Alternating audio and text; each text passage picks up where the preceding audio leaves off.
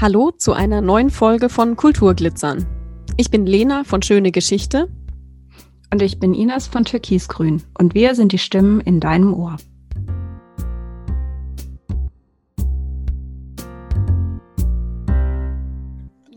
Ines, heute präsentieren wir, oder genauer gesagt du, einen Glitzerfund. Du hast mir schon verraten, dass es um Krimis geht, da du Krimis liebst. Wieso magst du denn über Krimis sprechen? Ja, das ist eine gute Frage.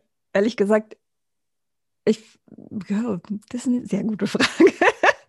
Also ich lese sehr, sehr gerne Krimis, nicht alle und auch nicht alle Richtungen, aber ich würde sagen, die Mehrheit der Bücher, die bei mir im Regal stehen und die nicht irgendwelchen fachlichen Bezug haben, sind Krimis. Und ich habe auch im Studium tatsächlich über Krimiliteratur schon Kurse gemacht und irgendwie bin ich da immer so ein bisschen hängen geblieben und ich dachte mir, so in Vorbereitung dann auf die nächste Folge mit dem Interview mit dem Matthias Mohr ist vielleicht ganz eine ganz gute Idee, auch einfach mal zwischendurch über die Krimiliteratur an sich zu sprechen. Du hast ganz am Anfang, ich glaube in deinem ersten Satz gesagt, du liest nicht alle Arten sozusagen von Krimis. Da schließt sich doch gleich mal die Frage an.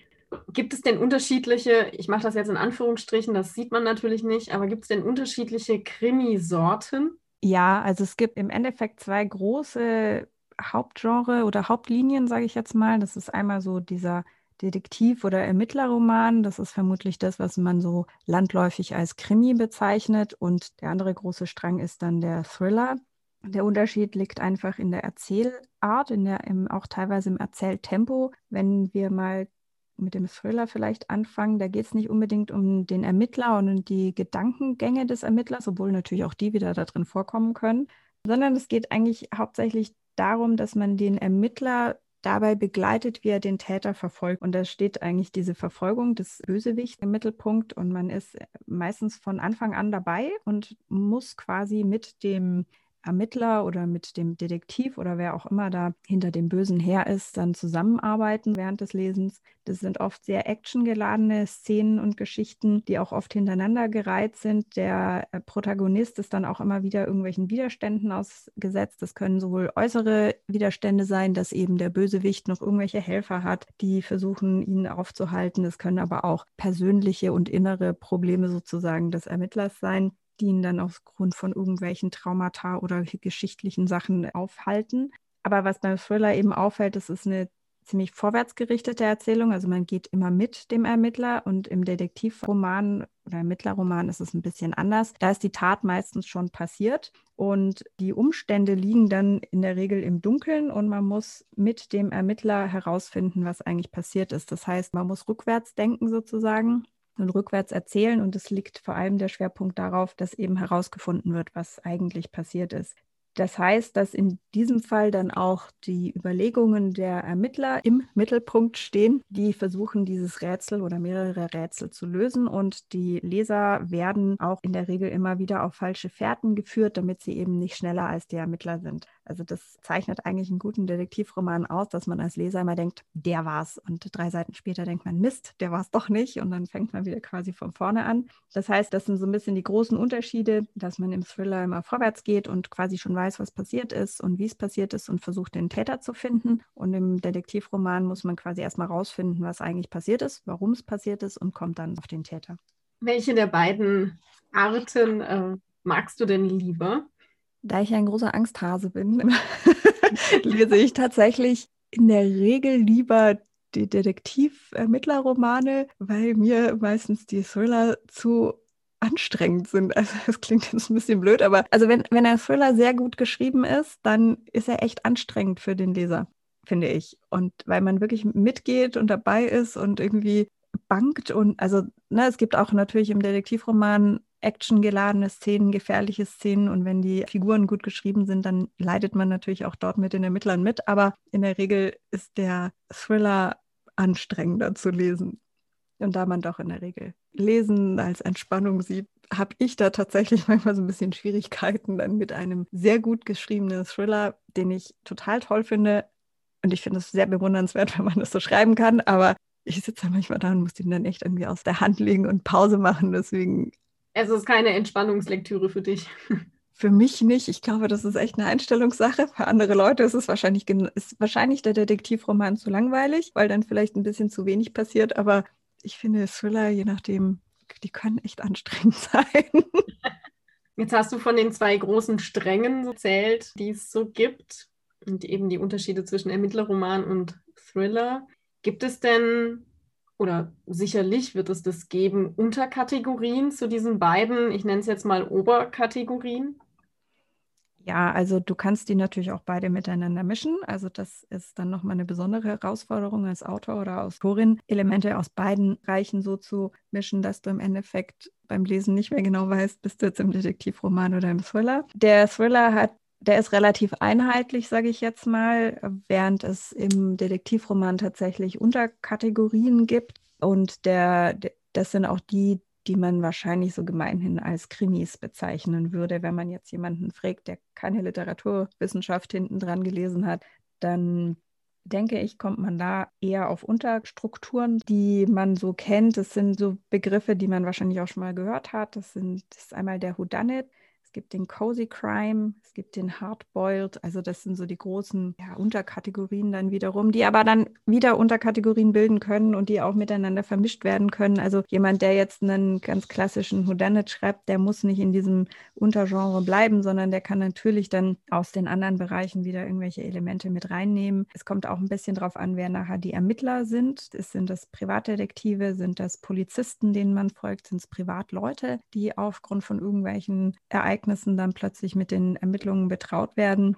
Also da kann man so sehr viel mischen, aber das sind, glaube ich, so die großen, die großen Bereiche, die man als Krimi-Leser dann wahrscheinlich trifft. Also der, der Whodunit, das kommt aus dem Englischen, ist so ein bisschen eine äh, Verballhornung, weil man es tatsächlich Whodunit zusammengeschrieben schreibt. Also es geht darum, wer hat es getan. Das ist so quasi der klassische Krimi, der sowohl in Fernsehserien, aber eben auch in Büchern verwendet wird. Das heißt, am Anfang oder bevor die eigentliche Handlung anfängt, ist der Mord schon passiert oder eben relativ am Anfang der Geschichte. Und dann müssen eben im Folgenden die Ermittler herausfinden, wer war das Opfer, wieso kam es zum Mord und wer war der Täter. Das heißt, da ist der Schwerpunkt tatsächlich die Aufklärung und die Überführung. Das können Einzelpersonen sein, die hier ermitteln, das können aber auch ganze Teams sein. Das sind so Geschichten, die man aus den klassischen Krimis von Edgar Allan Poe, Agatha Christie, Arthur Conan Doyle kennt, aber eben auch vielleicht aus dem Deutschen die Fälle von den drei Fragezeichen oder TKKG. Das sind so ganz klassische Whodunit-Geschichten. Auch im Fernsehen die meisten Vorabendserien sämtliche Sokos und ich weiß nicht, was da sonst noch so im Vorabendprogramm kommt. Das sind meistens Whodunits, aber eben auch Abendserien wie wer das vielleicht noch kennt, Kommissar Rex, schon eine ältere Serie. Mord ist ihr Hobby, noch ein bisschen älter. Der alte Inspector Barnaby, das sind alles so Whodunit-Geschichten, die dann eben aber auch teilweise wieder gemischt werden können mit dem Cozy. Also der Cozy Crime ist so, ist meistens nicht ganz so brutal. Die Tat an sich wird meistens nicht gezeigt, nicht beschrieben, sie wird nur angedeutet oder eben nacherzählt. Das heißt, wer jetzt vielleicht in die Krimi-Welt eintauchen will und sich noch nicht so viel zutraut, der sucht sich vielleicht erstmal den Cozy Crime aus und steigert sich dann quasi. Dieser Cozy ist besonders im englischsprachigen Bereich beliebt. Da kommen auch die bekanntesten Vertreter eigentlich her, also Miss Marple oder Agatha Raisin, natürlich auch Inspector Barnaby. Das heißt, das ist so ein bisschen Herr Schwarz-Weiß äh, stimmt jetzt nicht ganz, aber es ist sehr deutlich klar in der Regel, wer ist gut und wer ist böse. Und da weiß man dann als Zuschauerin oder Leserin sehr schnell Bescheid, wer sind die Guten und wer sind die Bösen. Die, die Ermittler haben in der Regel auch eigentlich fast nur positive Eigenschaften. Also ich wollte dich das tatsächlich fragen. Ich, ich kenne sehr viele Inspektor Barnaby-Folgen. Cozy Crime scheint mein Ding zu sein. Ich hätte auch gesagt, dass das eine Mischung eben ist. Also du hast ja gesagt, er kommt irgendwie bei diesem Whodunit vor. Ne? Es ist relativ klar, was passiert. Also, oder besser gesagt, Mord ist passiert und jetzt wird ermittelt, warum und das, also warum das Ganze passiert ist und wie es denn dazu kam. Aber er ist halt auch, wie du gerade gesagt hast, eben ziemlich cozy. Ne? Also wenn man so diese Landschaftsaufnahmen da sieht, da, also wenn man den Mord nicht hätte, könnte es halt einfach auch eine schöne Vorabendserie sein. Ja, also vielleicht kann man da so ein bisschen unterscheiden, dass Whodunit ist quasi die Struktur, die dahinter liegt und Cozy ist dann so das Setting. Gerade im Film ist es natürlich dann auch nochmal äh, von Vorteil, dass man eben mit Bildern arbeiten kann. Und gerade diese Cotswolds-Region ist natürlich wunderschön mit ihren sanften, geschwungenen Hügeln und den schönen Häuschen und so. Da denkt man sich ja, wenn man das sieht, da passiert doch im Leben nie ein Mord. Im, in Inspector Barnaby passieren pro Folge mindestens drei oder vier Morde. Also dieser Landstrich müsste eigentlich ausgelöscht sein. Denn lustigerweise ist ja Inspector Barnaby nicht der einzige Krimi, der in dieser Gegend spielt. Ne? Also wenn man jetzt die anderen alle zusammennehmen würde, diese Gegend dürfte gar nicht mehr bevölkert sein. Oder das Hauptmerkmal vielleicht eben im Cozy Crime ist, dass sehr beschaulich ist. Es ist alles schön, es ist hübsch. Die Ermittler haben in der Regel auch keine Waffen, die sie brauchen, sondern die haben ihren Verstand, um, Verstand, um den Fall zu lösen. Also da ist eigentlich immer so hübsch und so schön, da denkt man sich so, das kann, da kann doch eigentlich nichts passieren, aber eben erstaunlicherweise passieren dort gefühlt die meisten Tötungsdelikte in England. Also das scheint gefährlicher zu sein als London, wenn man das alles zusammennimmt. Also das Wort oder ist viel der Begriff hardboiled, wenn ich das richtig mhm. im Kopf habe. Gehört das auch so zu einer Ausführung sozusagen, also zum Setting oder wie das dann, ähm, also vielleicht auch im Gegensatz zu Cozy?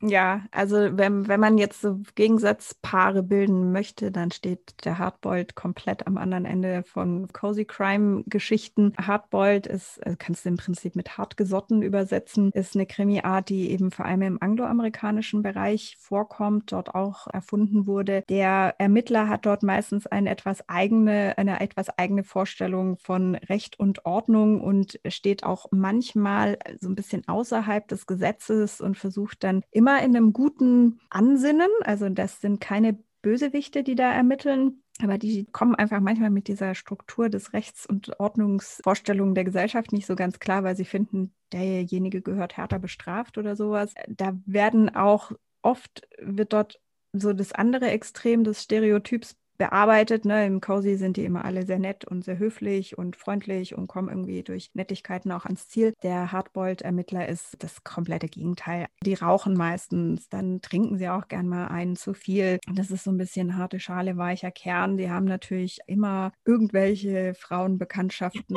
am Laufen, gerne auch mal mehrere gleichzeitig. Teilweise also gerade in älteren Hardboiled Inszenierungen sind auch die, ja, ist auch die Frauen es ist auch eher ein bisschen frauenfeindlich, die Einstellung des Ermittlers. Das äh, wird jetzt so ein bisschen abgeändert in den neueren Varianten. Aber das sind so die Stereotype, mit denen der Hardboiled arbeitet. Die haben natürlich dann auch irgendwie die besten Waffen, die größten Knarren, die haben die größten Autos.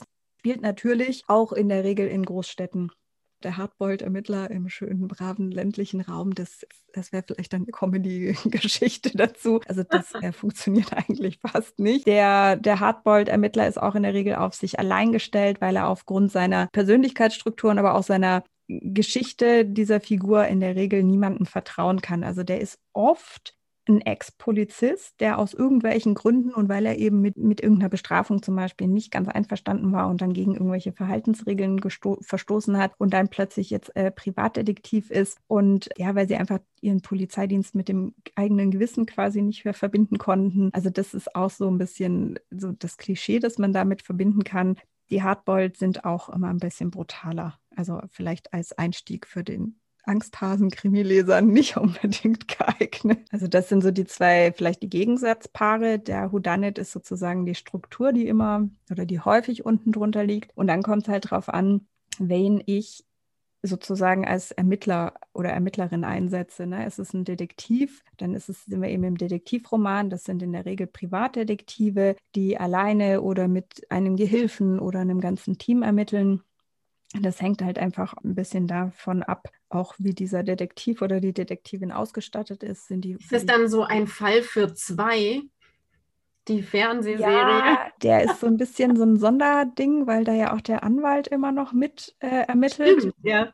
Ja. Der, der, der, könnte man auch noch mal so als Unterkategorie mit Anwaltskrimi irgendwie mit reinbringen, aber im Prinzip ja. Also der bekannteste Detektivroman ist auf jeden Fall Sherlock Holmes, Dr. Watson zusammen. Also da gibt es zwei Varianten quasi im Detektivroman.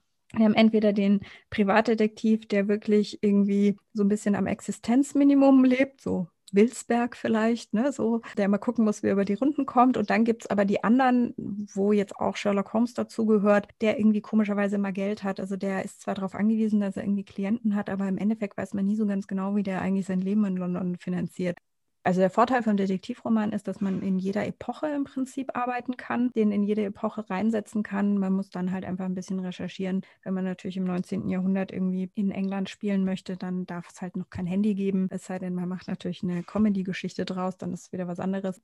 Wenn man englische Krimis liest, ein bisschen aufpassen muss, das Wort Detective kann auch der Polizeibeamte sein. Also da kommt man dann in eine andere Polizeiromanrichtung. Also da kann man entweder im Detektivroman sein oder im Polizeiroman. Äh, wenn man natürlich dem Polizeibeamten als Hauptfigur folgt und über die Schulter schaut, dann ist es ein bisschen eine andere Art von Krimi, denn der Polizeibeamte hat natürlich immer, ich sage jetzt mal in Anführungszeichen, dieses Korsett des Polizeiapparats da. Ne? Der kann jetzt natürlich nicht einfach plötzlich irgendwie in irgendwelche Wohnungen eindringen, wenn er da keine Erlaubnis zu hat. Der Detektiv macht das dann halt einfach mal, um an irgendwelche Ermittlungsergebnisse zu kommen. Beim Polizeiroman ist auch ein bisschen, muss man ein bisschen aufpassen. Das ist natürlich kein eins zu eins Alltag des Polizei oder der polizeilichen Ermittlungen, die man dort zeigt, denn viele Polizeiermittlungen in, in echt sind natürlich kleinteilige Puzzlearbeit, sage ich mal, und das jetzt in einem Film oder in einem Buch zu zeigen, wäre vermutlich etwas langweilig. Das heißt, Hast da du, ist es oft ein bisschen extravaganter, als es eigentlich in echt wäre.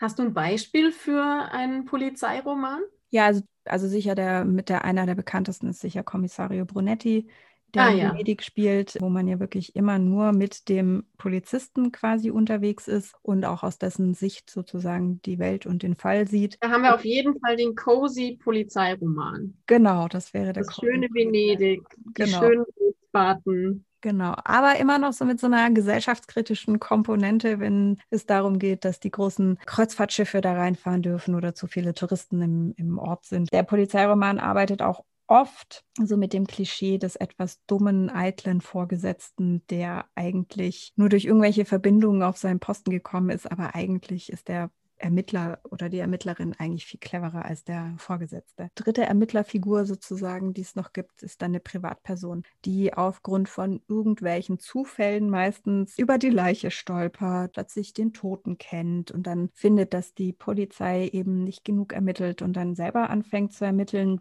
die Privatpersonen sind meistens relativ frei von äußeren Zwängen. Also die kennen entweder irgendwie immer ganz viele Leute, sind super vernetzt, haben genug Geld, um da einfach irgendwie auch auf diese, diese Möglichkeit zu haben, jetzt ne, wenn man irgendwie acht oder zehn Stunden arbeiten muss, kann man nicht währenddessen auch noch ermitteln. Also das ist einfach ein bisschen schwierig. Das heißt, die sind teilweise in Rente, die haben genug Geld, also ne, da, oder sind im Urlaub. Das ist auch ein beliebtes Setting, dass man dann plötzlich am Nordseestrand über die Leiche stolpert und dann irgendwie plötzlich anfängt zu ermitteln. Da ist man relativ locker auch als Autor oder Autorin, wie man diese Geschichten aufbaut, weil man sich immer Experten dazu holen muss. Ne? Die kann man dann an allen Schichten reinsetzen.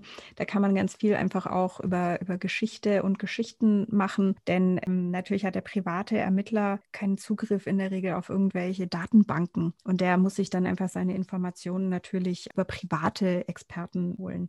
Der Nachteil ist allerdings, dass man dann eben auch ein bisschen konstruieren muss, weil man eben nicht an Ermittlungsergebnisse oder an Kennzeichen so einfach rankommt, wie vielleicht jetzt über eine offizielle Ermittlung. Das heißt, da, da muss man dann immer so ein bisschen aufpassen, dass es nicht zu konstruiert wirkt. Aber in der Regel findet man da immer Möglichkeiten. Das ist das berühmte Zitat aus Miss Marple, die haben ihre Methoden und wir die unseren. Also sie findet immer irgendwelche Möglichkeiten, irgendwen zu fragen und irgendwer hat, schuldet dir noch einen Gefallen und solche Geschichten. Also da kann man dann eben auf die, ja, muss man dann halt gucken, wie man an seine Informationen kommt. Und wahrscheinlich auch nicht immer auf legalem Wege. Ja, das ist halt dann nachher die Frage, wie du deine Figuren anlegen möchtest. Du, also gerade die Privatpersonen, die haben da ein bisschen mehr Freiheit, sage ich mal. Aber in der Regel sind das schon sehr gesetzestreue Bürgerinnen. Gibt es denn sowas, was immer wieder kommt? Also, oder Figuren und Handlungen und Eigenarten, die deiner Meinung nach wirklich nicht fehlen sollten, wenn es um eine Kriminalgeschichte geht?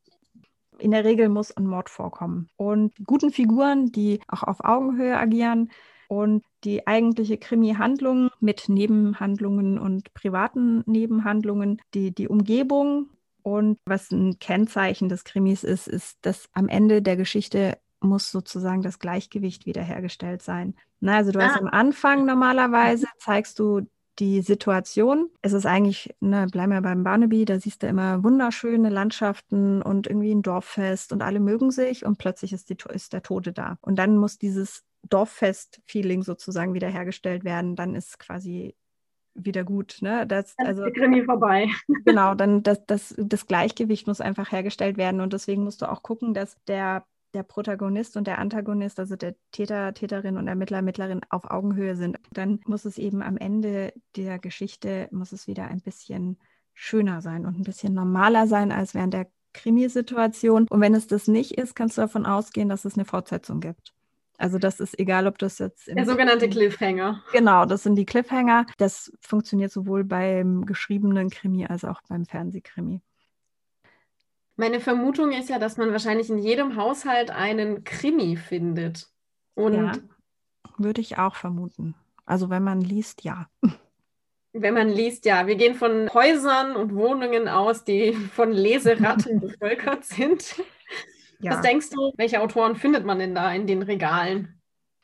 Bekannt, natürlich, den habe ich vorher schon erwähnt, ist Arthur Conan Doyle, der Erfinder von Sherlock Holmes. Sherlock Holmes gibt es ja auch in zig Variationen als Fernsehsendungen, als Spielfilme, als Hörbücher. Also ich höre sie teilweise auch als Hörbücher in diversen Varianten. Also ich würde sagen, das ist der bekannteste. Was ich ganz interessant fand, ist, dass Arthur Conan Doyle ist selbst auch Arzt gewesen und er ist so ein bisschen die, das Vorbild für den Dr. Watson. Und sein Lehrer an der Uni in Edinburgh ist die, das Vorbild oder Eigenschaften von diesem Lehrer hat er dem Sherlock Holmes angedichtet. Und was ich auch spannend fand, ist, dass der Sherlock Holmes in vielen seiner Methoden den eigentlich damals aktuellen Methoden der Kriminalistik voraus war. Also der benutzt zum Beispiel dieses Fingerabdruckverfahren und Ohrabdrücke und solche Geschichten. Und das war damals einfach noch nicht. Also es war möglich, die abzunehmen und teilweise auch zu vergleichen, aber natürlich nicht in, in der Vielfalt, wie es heute möglich ist. Da gibt es manchmal so Ideen, die dann später tatsächlich auch verwendet werden.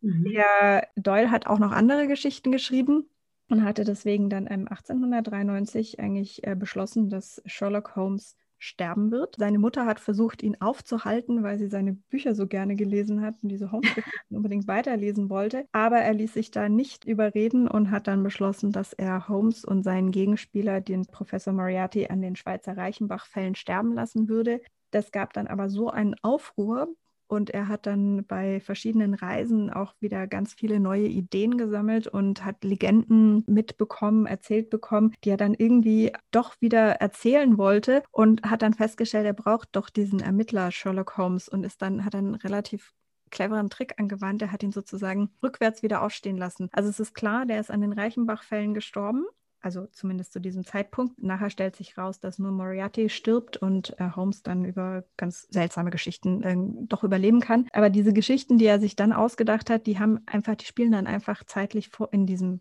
Holmes-Universum vor den Reichenbach-Fällen. Und so kann er sie noch danach erzählen quasi. Also es so Was ich auch sehr, sehr süß fand, ist, dass ich im Internet gesehen habe, dass an den Reichenbach-Fällen tatsächlich eine Gedenktafel hängt für Holmes und Moriarty also wenn, wenn man überlegt, also ich würde behaupten, dass Arthur Conan Doyle so der bekannteste Autor für Krimi ist, also auf dem, aus dem klassischen Krimi, aber er ist nicht der, der es erfunden hat. Erfunden hat es tatsächlich Edgar Allan Poe, was ich auch irgendwie ganz lange nicht wusste. Der hat ganz, ganz entscheidend die Kurzgeschichte, aber auch die Horror- und Schauergeschichten geprägt und eben den Krimi denn er mhm. hat einen Text im Graham's Magazine veröffentlicht, 1841 bereits. Und in dieser Geschichte, die heißt Der Doppelmord in der Rue Morgue, gibt es den ersten Detektiv quasi. Also das ist Auguste Dupin. Und der ermittelt dort mit seinem Partner zusammen an einem Mord von zwei Frauen, die im vierten Stock eines ansonsten leerstehenden Hauses in Paris ermordet aufgefunden werden. Und dieser Mord scheint erstmal überhaupt nicht aufklärbar zu sein, weil nämlich alle Türen und Fenster von innen verriegelt sind. Und so ist der Polizei einfach nicht klar, wie der Täter vom Tatort hätte fliehen können. Und die, die Lösung, wer der Täter ist, finde ich sehr, sehr spannend, aber ich werde sie nicht erzählen. Also ich finde, das ist eine Geschichte, die, die sollte man mal gelesen haben. Und das ist so, gilt so als eine der ersten oder die erste Detektivgeschichte in der Literaturgeschichte. Wenn man so sagen will, ist ähm, Edgar Allan Poe der Erfinder der Krimi-Geschichte. Eine bekannte Person, ich will jetzt nicht nur hier die zwei Männer nennen, eine oder mit eine der bekanntesten Krimi-Autorinnen ist sicher Agatha Christie, die angeblich über zwei Milliarden Bücher weltweit verkauft hat und damit als eine der bekanntesten, wenn nicht sogar die bekannteste Autorin der Literaturgeschichte gilt. Sie ist als Tochter eines amerikanischen Geschäftsmanns und seiner englischen Ehefrau geboren worden die Mutter hat schon sehr früh dieses schriftstellerische Talent erkannt und sie gefördert. Und in ihrem ersten Krimi ermittelt dann Hercule Poirot, der 1920 das erste Mal auf äh, Verbrecherjagd geht. Und 1930 hatte dann in der Geschichte Mord im Pfarrhaus Miss Marple ihren ersten Auftritt. Ja, ich habe es als Kind geliebt, die Agatha Christie. Die sind großartig. Die rauf und runter gelesen tatsächlich. Ja. Eine Sache wollte ich noch sagen, und zwar ein Begriff, der inzwischen auch außerhalb der Literaturwissenschaft bekannt ist, der Krimi-Literaturwissenschaft, den Begriff der Watson-Figur. Also dieser Dr. Watson ist ja eben der Freund und Chronist von Sherlock Holmes. Also das ist schon eben diese Erzählfigur. Und weil der so prominent ist, hat sich tatsächlich der Name übertragen. Und die Watson-Figur, damit ist im in der Regel immer die Figur gemeint, die als Begleitung des genialen Ermittlers zu sehen ist. Also meistens ist der Ermittler ja immer ein Ticken intelligenter als der Durchschnitt, ein Ticken schöner, ein Ticken beliebter, besser vernetzt. Ne? Und damit er, der, der braucht aber so einen Gegenpart, weil sonst wird er natürlich vollkommen abheben. Und das ist sozusagen diese Watson-Figur, die wird so genannt, egal ob die Figur jetzt Watson heißt oder nicht. Also auch außerhalb des äh, Sherlock Holmes äh, heißt diese Figur einfach Watson-Figur. Der erzählt oft die Geschichte aus seiner oder ihrer Sicht, diese Figur. Sie dient auch so ein bisschen als Vermittler zwischen dem Ermittler und dem Leser, gibt aber auch immer nur so viel Informationen preis, meistens wie man braucht, um irgendwie auf dem Laufenden zu bleiben. Sie diese Figur dient auch so ein bisschen als Bewunderer, damit man überhaupt erkennt, dass der Ermittler total genial ist. Er zeichnet das Erlebte dann auch auf und kommentiert das auch und trägt dann eben auch dazu bei, dass die Ermittlungen vorankommen. Also der hat dann, der hat dann immer Fragen oder der versteht noch irgendwas nicht. Also der nimmt auch so ein bisschen die Rolle des Lesers oder Leserin ein. Wenn mir jetzt was nicht klar ist, ne, ich kann ja dann nicht ins Buch steigen und denjenigen fragen und das, diese Funktion übernimmt diese Watson-Figur. Die sollte auch in der Regel immer die Eigenschaften haben, die dem Ermittler fehlen. Denn der, egal wie genial der Ermittler ist, der ist nie perfekt. Also der, ne, also wenn man jetzt bei Sherlock Holmes bleibt, der hat zum Beispiel überhaupt keine großen Ambitionen, irgendwie sich an, in der Politik irgendwie gut auszukennen oder in der Medizin. Und das übernimmt dann dieser Dr. Watson, der ist, der hat so die klassischen Felder deckt er ab, während der, der Sherlock Holmes ja immer total genial ist und irgendwie alles sofort erfassen kann. Ähnliche Vorläufer gibt es eben auch schon bei Edgar Allan Poe. Also auch der Dupin hat so ein so ein Begleiter, da ist es nur noch nicht so ganz, ganz so ausgeprägt. Und man hat dann einfach auch mit dieser Figur die Möglichkeit, als Autor oder Autorin die Geschehnisse zu kommentieren, weil der natürlich eben die Norm der Zeit einnimmt und dann im Sinne der jeweiligen Zeit kommentieren kann. Also man merkt es zum Beispiel ganz gut bei den, cool. bei den Sherlock Holmes-Krimis, der in der Zeit, in der diese äh, Sherlock Holmes-Krimis spielen, war ja Kokain eine Medizin. Na, die konnte man sich ja kaufen und erst mit der, mit der Zeit hat man festgestellt, dass es natürlich eine Droge ist. Und dann übernimmt der Watson das Gewissen der Zeit und sagt dann immer wieder, dass das halt eigentlich nicht gut ist, dass der, der Sherlock Holmes da einmal kokst. Glaube, es ist Koks. Da sieht man so ein bisschen diese, ich sage jetzt mal, die Moral der jeweiligen Zeit soll dann diese mhm. Watson-Figur auch zeigen. Ja, und bindet ja irgendwie den Leser dann letztendlich auch, oder? Ja. Ist jetzt meine, mein Gedanke, den ich da so habe.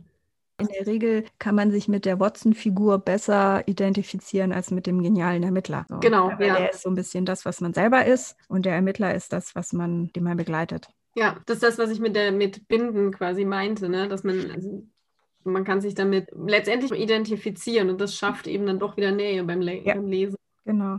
Vielen Dank, liebe Ines, für die tollen Einblicke in die Krimi-Welt. Liebe Hörerinnen und Hörer, eine kleine Aufforderung an euch. Ines und ich sind ja von Natur aus wahnsinnig neugierig und wir würden uns sehr freuen, wenn ihr auf Insta eure Lieblingskrimis postet.